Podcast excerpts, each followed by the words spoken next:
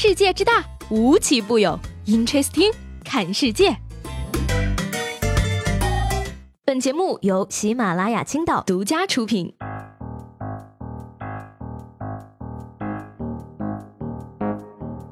Hello，各位好，欢迎收听本期的 Interesting，我是西贝。这两天呢，我就深刻的意识到一个问题啊，你说呢？我们以后翻到自己孩子的历史课本的时候呢，是不是很有可能就会发现上面记录的一些历史自己都经历过呢？Amazing！你就比如说昨天，二零一八年的七月二日，篮球史上著名的七二事件，马上就要被写入历史了。话说呢，昨天一大早呢，这个某知名媒体人就发布了爆炸性的消息啊，说 NBA 巨星呢勒布朗詹姆斯以四年一点五四个亿的合同加盟了洛杉矶湖人队。那虽然对此这个。勒布朗本人呢，并没有发出任何的声音啊，但是呢，这条爆炸性的消息可以说是彻底的刷爆了朋友圈，并且改变了历史。你看呢，这个科比的球迷和这个詹姆斯的球迷呢，在持续对抗了十年之后呢，竟然在一个清晨发现大家成了一家人。那据悉呢，这个詹密和科密呢，在斯台普斯球馆经过磋商后达成了共识，双方决定呢，冰释前嫌，友好合作，同仇敌忾，一致对外，共同为湖人的总冠军事业而奋斗。会后呢，双方也是签订了这个为期四年的詹密科密互不侵犯条约，有效期四年，史称“七二事件”。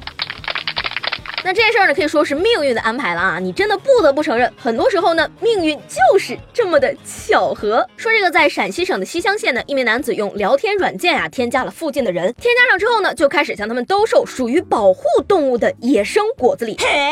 那让人出乎意料的是呢，他竟然添加到了附近的一名公安局长，把自己亲自送到了枪口上。那随后呢，当然男子被抓获了啊，果子狸呢也是被放生了野外了。朋友们，什么叫做高科？科技销售陷阱遇上钓鱼执法的故事啊！那年杏花微雨，你居然说你是公安局局长，这么多天的情爱和假照，终究是错付了。要我说呢，这个男子啊就是太贪心了。你说你卖什么不好，非要卖保护动物？那么多非保护动物还不够你吃的吗？说到这个吃呢，我真是要由衷的佩服这些比我强大非常非常多的吃货朋友们啊！说这个台州的一名吃货呢，花了二十万买下了一条五百八十一斤的金枪鱼。据说呢，这条鱼啊是澳大利亚的海域钓上来的，空运到上海，再用冷藏车运送到台州。而据了解呢，这个五百一十八斤啊，已经是目前国内已知捕获到的最大的金枪鱼了。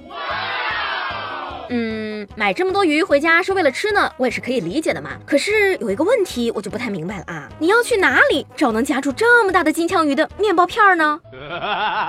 哎，你们不要嫌我杞人忧天啊，吃真的是一件非常讲究的事情，吃什么怎么吃，尤其重要的是和谁吃。说最近呢，在杭州的一个公司，得知一名同事呢要离职，并且要离开杭州了，那几个要好的同事呢，就和这位已经离职了的小伙伴呢聚在一起吃了个散伙饭，然后呢发了一个朋友圈。然而呢。这条朋友圈呢被公司的老板看到了，让人没想到的是啊，老板看到了这条状态之后呢，居然在公司的群里喊话，表示说参与聚餐的所有在职人员，请主动提交辞职报告，离开我的公司。嘿，不是啊，这个操作我有点看不懂啊。要说呢，其实我们上幼儿园的时候呢，也喜欢玩这种你跟他好，我就不跟你好了的游戏。但是呢，到小学就不玩了嘛，因为太幼稚了。所以说你都当老板了，怎么玩游戏的水平还是幼儿园阶段的呢？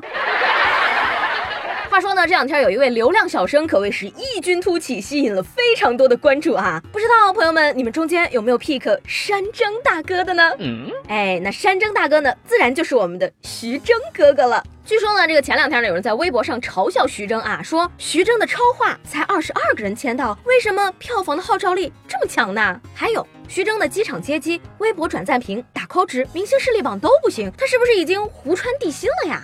于是呢，粉丝们就开始给自己起名为“蒸饭”，用宠爱流量爱豆的语言开始疼爱我们的山蒸大哥，开启了一场盛大的网络尬吹狂欢。大家一起来品一品啊，这是什么神仙下凡？是天蓬元帅哥哥的头发都没了，他只有我们了。不想撞南墙，只想撞撞哥哥的光头强，想在山珍哥哥完美弧度的肚皮上滑滑梯。天哪，徐峥你才四十六岁，不可以那么撩，妈妈。不同意，你一千我一千，撑起山珍一片天，这是什么绝世的秃头仙子呀？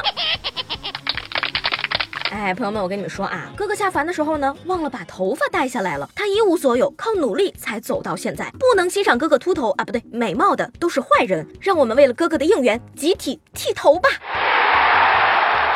那对此呢，徐峥本人啊也表示说是有点懵，而且呢，看到网友扒出来自己年轻时候的旧照，奶峥也是笑着说道：“谁都有奶的时候，但是我不留恋，从来没有想过啊能够成为流量小生，但是呢，希望老树可以开新花。”嗯，为什么我已经脑补出了黄渤和黄磊拿着手机声情并茂的朗读超话，并且疯狂嘲笑徐峥的样子呢？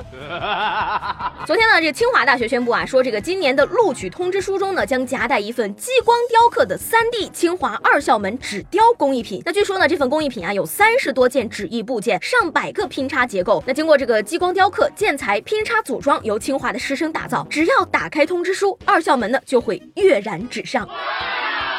我的天哪，不愧是名校，真的要感谢互联网，还能让我看到清华的录取通知书。哎呀，想当年，要是我高考的时候理综多拿上二十分，我离清华就只差一百分啦。讲真的啊，不吹不黑，清华的录取通知书真是漂亮，让我手中的北大通知书都黯然失色了不少。那眼看着今天就是七月三号了，二零一八年的进度呢，已经过去了百分之五十。仔细回想一下啊，这半年里你都做了些什么？年初定下的那些计划又实现了多少呢？那今天的互动话题呢，就是用一句话为二零一八年的上半年做个总结吧。把你们答案呢写在节目下方的评论里啊，一起来看看谁的上半年过得会比较精彩呢？昨天节目中问大家啊，如果说给你一个机会吐槽自己的爸妈，你想说点什么啊？这个疯子我走这位朋友他说呢，我想问我爸，为什么我不是富二代呢？这位朋友，请你相信我，你的孩子也会想问你这个问题的。